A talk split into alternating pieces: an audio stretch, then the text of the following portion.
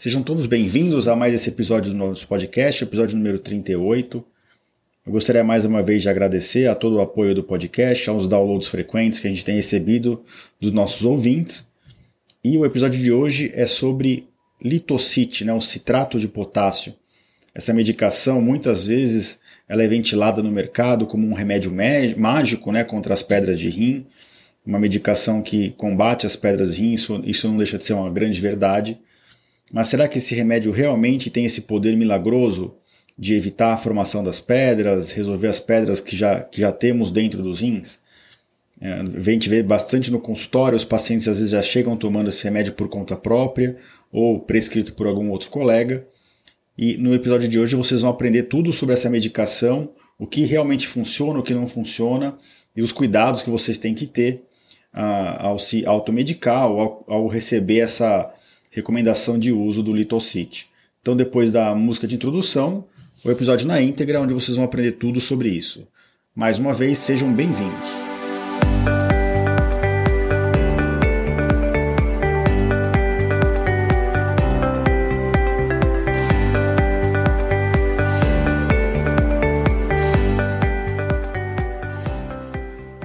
Bem-vindos ao podcast Conversa Aberta com o Urologista. Meu nome é Giovanni Marchini, sou médico urologista formado pela Faculdade de Medicina da USP e serei o anfitrião desse show.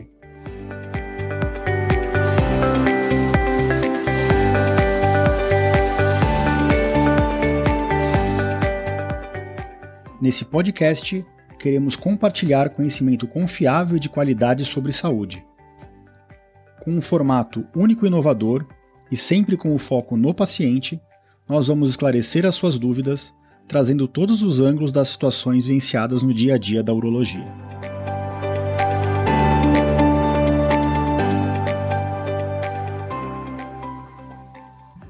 Olá pessoal, então hoje vamos tratar sobre o famoso litocite, né, o citrato de potássio. Eu acredito que todos que já se depararam com uma condição de um cálculo renal, de uma cólica renal, já tiveram algum tipo de conversa ou discussão a respeito do uso do litocite para evitar a recorrência ou combater a formação dos cálculos.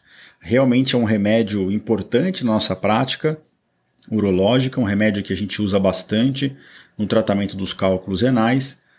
Mas a primeira, a, o primeiro detalhe que eu queria falar para vocês é que esse, essa medicação ela tem indicações precisas, tá? A gente sabe hoje que o litocite tem uh, condições em que ele deve ser usado e condições em que ele não deve ser usado. Diferentemente do que era feito uh, previamente, algumas décadas atrás, duas, três décadas atrás, em que muitas vezes o paciente apresentava um episódio de cólica renal e ele já era colocado sob o regime do litocite para tentar o citrato de potássio, para tentar evitar a recorrência. Infelizmente, isso ainda acontece hoje em dia a gente vê muito paciente tomando litocite, independente dos achados dos exames dele e dos achados do quadro clínico e da história do paciente. A gente vive numa época em que a medicina é cada vez mais particularizada. Eu não posso tratar todos da mesma forma, eu tenho que identificar o que aquele paciente tem de único e que vai fazer o tratamento funcional não para ele. Então não, não, não adianta eu sair dando citrato de potássio a rodo para todos os meus pacientes, que em várias situações eu vou estar acertando, em outras situações eu vou errar feio e posso prejudicar aquele meu paciente. E hoje a gente tem como selecionar, como a gente identificar quem precisa ou não da medicação. Então eu queria introduzir o episódio falando isso. Dependendo do tipo de cálculo, na análise do cálculo que veio daquele paciente, e o mais importante, dependendo dos achados da urina de 24 horas, da avaliação metabólica, é que eu vou considerar o uso do litocite para aquele paciente. Usar o litocite sem avaliar o quadro clínico do paciente e sem avaliar esses dois exames, o exame da pedra de rim, que a gente manda para análise, e principalmente o exame de urina de 24 horas, é um equívoco. Não é recomendado que se faça isso. Afinal de contas, é, é dar um tiro de canhão numa coisa pequena. Então a gente tem que tratar pontualmente o que está de errado e não tratar tudo como se tudo tivesse errado no metabolismo daquele paciente, porque inclusive não é o que a gente vê na prática clínica. Então eu queria falar um pouquinho para vocês do que, que é o litocite, né? O, o litocite é o citrato de potássio, a marca mais famosa é o litocite, tá? É, é a marca mais vendida da indústria, não tem nenhum conflito de interesse aqui para falar sobre essa medicação. E o litocite, ele, o citrato de potássio, ele é indicado em algumas situações específicas, né? Então, primeiro, a situação mais comum de indicação é quando a gente dosa o citrato na urina do paciente, aquele citrato está num valor muito baixo. Lembrando que, como eu já falei em outros episódios, existem medidas alimentares para subir o citrato na urina, como principalmente a ingesta de sucos cítricos, suco de limão, suco de laranja, até o suco de abacaxi, o suco de maracujá são bons para aumentar o citrato na urina. E por que, que a gente quer aumentar o citrato na urina? Porque o citrato ele se une ao cálcio na urina e isso sai na nossa urina. Ele não permite que o cálcio fique livre para se juntar com o oxalato ou com o fosfato para que se formem as pedras de oxalato ou fosfato de cálcio. Então, quanto mais citrato a gente secreta na urina, menor o risco de formação de pedras de cálcio. Então, a primeira indicação do uso do, do citrato de potássio é o citrato baixo na urina, e a gente identifica isso pelo exame de urina de 24 horas. Quando o citrato está baixo, mas está perto do limite, perto do valor de 250 a 300, é, é, a gente ainda tenta fazer a mudança alimentar. Eu prefiro fazer isso do que dar uma medicação direto. A gente também restringe um pouquinho de proteína, principalmente proteína animal, porque a ingesta em excesso de proteína animal pode baixar o citrato na urina. Né? E aí, se não der certo essas medidas alimentares, aí a gente entra com o citrato de potássio. Tá? Então, pra, qual é o objetivo? Aumentar o citrato na urina. Qual que é uma outra indicação que a gente usa o citrato? É, é uma indicação que é menos frequente, mas que é uma indicação muito boa. É quando os cálculos do paciente são de ácido úrico e a gente identifica no exame de urina 1 que o pH urinário é muito ácido. Lembrando que só 5 a 10% dos pacientes têm cálculo de ácido úrico.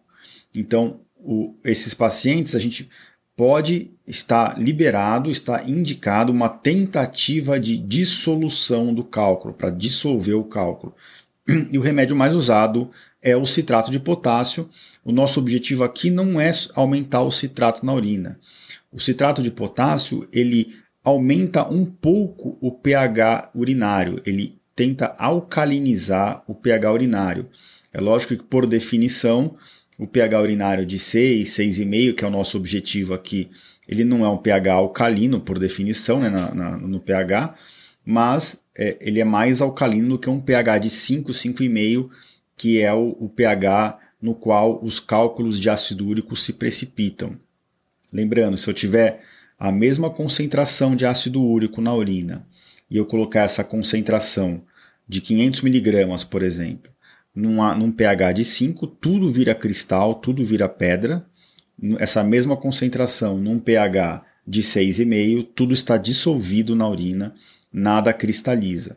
Então, para quem tem cálculo de ácido úrico, para quem a gente identifica que tem citrato, é, é, desculpa, pH baixo na urina, e a gente identifica na tomografia outro sinal, são os cálculos que mesmo volumosos, eles não têm uma densidade alta, então cálculos de 300, 400, 500, no máximo 600 unidades Hounsfield, isso é um sinal de que o cálculo pode ser de ácido úrico e a gente pode é, tentar alcalinizar a urina para dissolver essa pedra e geralmente a gente faz um exame de imagem em 3, 4, 5 semanas para ver se a pedra mudou de aspecto.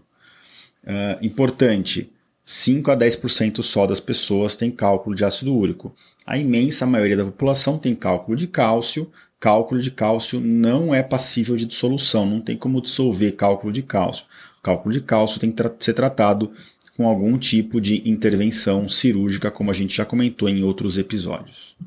Então, aqui recapitulando, pacientes que têm citrato baixo na urina estão formando cálculos de oxalato de cálcio, que é um cálculo que acontece no pH baixo. Outra indicação seria pacientes com cálculo de ácido úrico mesmo. E a terceira indicação são pacientes com acidose tubular renal, que é um distúrbio bem específico do, do rim, em que ele não consegue mudar o pH urinário e a gente tenta usar essa medicação para solucionar esse problema. Isso é mais raro ainda, tá? mas é importante que vocês saibam. Então vocês estão vendo que o uso do citrato de potássio tem indicações precisas.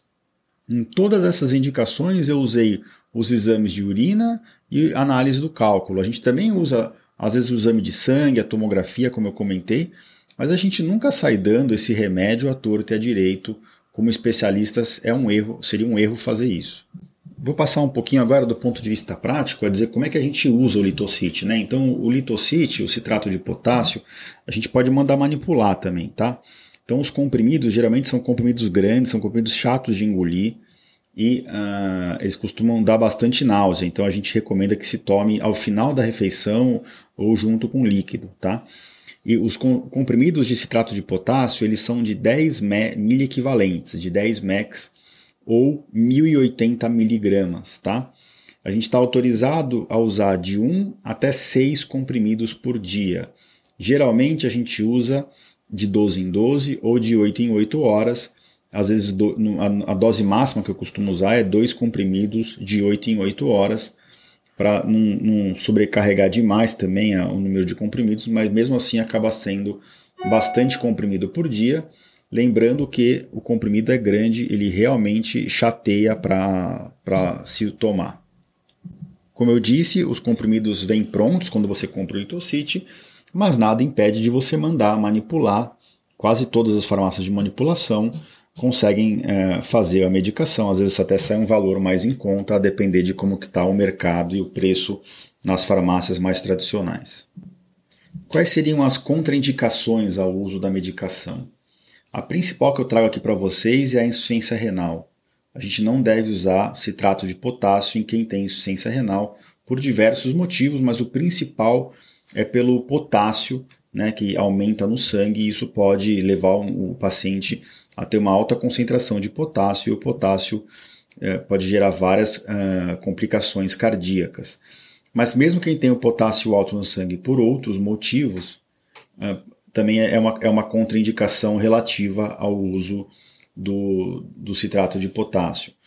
Diabetes descompensado, desidratação aguda, uh, insuficiência suprarrenal são uh, também causas, patologias em que a gente deve ponderar bastante o uso. Então, se tiver um diabetes descontrolado, tem que tentar controlar o diabetes antes. Se o paciente está desidratado, tente hidratar bastante antes. Insuficiência adrenal, a gente trata com corticoide, é uma situação mais rara, mas é importante eu mencionar aqui para vocês. Quais são os possíveis uh, efeitos colaterais do remédio? Né? O principal, que nem eu falei, é gastrite. Então, inclusive, quem tem úlcera gástrica também é uma contraindicação relativa ao uso do remédio. A gente não deve é, dar medicação nessa situação. Outra contraindicação relativa é o paciente que tem infecção urinária, porque a infecção urinária costuma já aumentar o pH urinário e uh, o, litos, o, citrato de potássio aumentar ainda mais, isso favorece a, a, a proliferação bacteriana e também não, o, a medicação não vai fazer efeito. Então, infecção urinária também seria uma contraindicação ao uso da medicação. E o principal efeito colateral é gastrite. Então a gente recomenda que sempre se alimente antes de comer o comprimido, tomar o comprimido grande, tome bastante líquido para evitar é, essas situações. Às vezes, inclusive, a gente recomenda alguma medicação é, em jejum antes daquela alimentação na qual o paciente vai tomar o comprimido. Então, ah, eu vou tomar no café da manhã e na janta o comprimido. Eu, às vezes a gente dá um, um omeprazol, um pantoprazol, um esomeprazol antes da refeição. Também queria salientar que não é seguro o uso na gravidez ou uh, durante a amamentação, tá? Só fazendo um parênteses aqui, são situações em que a droga não foi bem testada, então sempre que uma droga não é bem testada em uma população, ela, ela gera uma contraindicação relativa ao uso naquela situação. Então a gente não costuma dar em, em lactentes, né, em mulheres que estão gestantes ou que estão amamentando.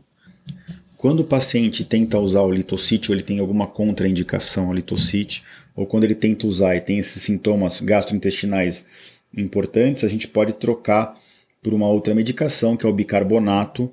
Infelizmente, geralmente o bicarbonato que a gente usa é o bicarbonato de sódio, e aí também é um problema pelo excesso de sódio que vai uh, uh, nesse, nesse medicamento. Mas eu vou deixar o bicarbonato para a gente falar em um outro momento. É importante que, sabendo desses efeitos orgânicos do litocite, que a gente, como médico, a gente peça exame de controle. Então, o que, que eu tenho que ficar de olho se eu estou usando o litocite? Primeiro, se o pH urinário não vai subir demais. O meu objetivo é um pH de 6, 6,2. Se o pH do meu paciente subiu de 5 para 7, 7,5, é muito provável que eu, que eu gere precipitação de partículas de cálcio em cima do meu cálculo de ácido úrico. Ou seja, eu estou é, predispondo aquele paciente que eu estava tentando dissolver o cálculo de ácido úrico, eu acabo gerando cálculo de cálcio nele. Quando a indicação é por hipocitratura, por citrato baixo na urina, eu tenho que sempre coletar uh, o citrato na urina e ver como é que está evoluindo, se está subindo ou não. Às vezes a gente consegue subir bastante com, com citrato de potássio, às vezes não. E é importante monitorar a aderência do nosso paciente, do paciente ao uso. Né? Então, se a gente dosa o potássio na urina basal, junto com no, no dia do exame que identificou que o citrato estava baixo, quando eu for coletar o citrato de novo, eu peço o potássio urinário de novo. Se o potássio urinário subir, quer dizer que o citrato está é, sendo tomado pelo paciente de forma adequada. Se o citrato não subiu, ou o paciente não está usando o citrato direito, ou o organismo dele realmente está tendo grande dificuldade em absorção uh, do citrato de potássio. A gente usa uma regrinha básica é, para cada três comprimidos de citrato de potássio de 10 mex, a gente consegue subir em termos em, em torno de 200 a, nossa, a nossa citratura. Né?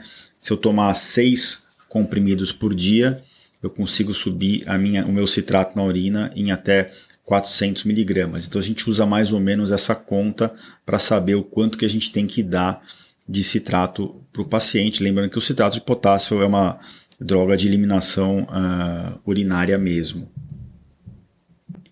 O sistema público fornece o citrato de potássio. É lógico que às vezes o citrato de potássio está em falta no, no, sistema público, mas é, é, não é uma droga também que, que é super cara se você comprar em farmácia popular. Você consegue achar por 50, 60 reais uma caixinha que dura um mês, só para dar um panorama para vocês de, de preço aí da, da medicação. Bom, mas acho que eu passei aqui tudo que eu gostaria de falar a respeito do citrato. Então, concluindo, o citrato não é uma droga, uma droga milagrosa, é uma droga que a gente usa muito, né? Eu não uso direto, a não ser que o citrato do meu paciente seja muito baixo, que eu acho que não vai dar para tentar corrigir com alimentação. E eu não saio dando a torta e a direito sem fazer os exames necessários para ter certeza que aquele paciente realmente vai se beneficiar do uso do citrato de potássio. Se eu achar que eu posso por exemplo, se eu tenho um paciente que tem infecções urinárias de repetição e está com uh, o pH urinário alto, eu dosei, eu dosei a urina de 24 horas, o citrato não veio baixo, não veio, veio dentro do normal, por que, que eu vou dar citrato de potássio para ele? Não tem sentido. Né? Eu vou piorar o pH urinário, favorecer as infecções. Né? Uh, outra situação, deixa eu pensar aqui. Pacientes que têm um, um pH urinário uh, limítrofe entre 6 mais ou menos, entre 6 e 6,5 e cálculos de fosfato de cálcio. Não tem sentido alcalinizar a urina desse paciente, muito pelo contrário, eu quero acidificar a urina desse paciente. Pacientes que uh, têm uma insuficiência renal limítrofe, ali, o que não é infrequente né, nos pacientes com cálculos, a gente já vê uma função renal uh, comprometida eu não vou sair dando citrato de potássio. Pacientes que têm uma gastrite já antes de usar o remédio. É complicado ficar dando um remédio que vai invariavelmente dar mais gastrite ainda no paciente. Então a gente tem que ponderar, tá? Esse, essa coisa de querer achar uma fórmula mágica que funciona para todo mundo, acho que é o oposto da medicina que a gente tem que fazer hoje. É lógico que em termos populacionais isso é importante, mas a partir do momento que você está ali lidando com um ser humano único na sua frente, quanto mais você particularizar para aquela pessoa, acho que maior a chance de sucesso, maior a aderência ao tratamento, maior a chance daquele tratamento funcionar, maior a chance da gente acertar no nosso, na nossa mão no tratamento E é assim que a gente tem feito no consultório. E eu posso dizer para vocês que tem dado muito certo. É difícil a gente não conseguir corrigir um distúrbio metabólico e é difícil a gente não conseguir evitar que os nossos pacientes voltem a formar pedra. Lógico que depende dos dois lados, né? A gente mostra as portas, empurra o paciente em direção à porta da saúde, que às vezes é a porta é, mais difícil de abrir ou o caminho mais longo a seguir. Às vezes até dá a mão para o paciente para atravessar essa porta, mas o caminho no dia a dia realmente é, cada um tem a, o domínio sobre o seu corpo, seus hábitos, e eu acho que é aí que é o grande segredo de ter uma vida saudável, né? Não adianta nada eu prescrever certo litocite para aquele paciente ideal e aquele paciente ser um diabético descompensado, hipertenso descompensado, que daqui a dois, três anos vai ter um infarto, não vai estar mais aqui com a gente. Então no consultório a gente pega no pé, porque a gente se preocupa. Não adianta ficar, apesar de a gente ser super especialista em alguns assuntos, a gente tem que tratar aquele assunto dentro de um contexto geral. Eu acho que isso que a, que a medicina de hoje permite, mas infelizmente ela é muito falha, poucos os profissionais fazem isso. Tem que olhar o ser humano dentro da, da origem dele, da cultura dele, do, do, do, do local e, e, condição de vida que ele está vivendo naquele momento, e tem que olhar pontualmente as, as condições, as patologias, as doenças, para que a gente acerte a nossa mira nas intervenções. Tá ok? Então queria de novo agradecer a todos que ficaram com a gente até aqui. Eu vou deixar esse, esse episódio do podcast aberto para comentários no meu site. Vai ficar dentro do www.ourologista.com.br barra podcast barra episódio 38. Tudo junto, tá, gente? Vocês podem deixar comentários. Lá vocês conseguem também acessar minha, meu mailing list, no qual eu eu publico as coisas no meu, no meu site, os artigos no blog para tentar instruir vocês, mudar a vida de vocês aí do, do ponto de vista positivo, trazer coisas positivas para todos, trazer informação sobre doenças e problemas e, e, e situações, mas para dar uma visão mais global uh, dessas situações que para que todo mundo tome uma decisão mais embasada sobre a sua própria saúde e dos seus familiares. Também, se vocês puderem deixar um comentário no podcast da Apple, ajuda bastante dentro do, do, do podcast da Apple. Isso tem ajudado a gente a atingir cada vez mais pessoas e tem muito episódio legal alinhado aqui para 2021. Obrigado mais uma vez. Após a música de, de, de saída, fiquem à vontade, tenham uma boa semana e eu vejo vocês de novo por aqui na próxima semana. Grande abraço a todos.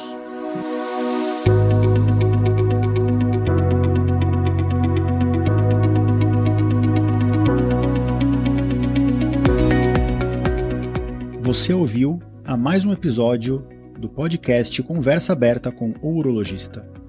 Mais uma vez, obrigado e até o próximo.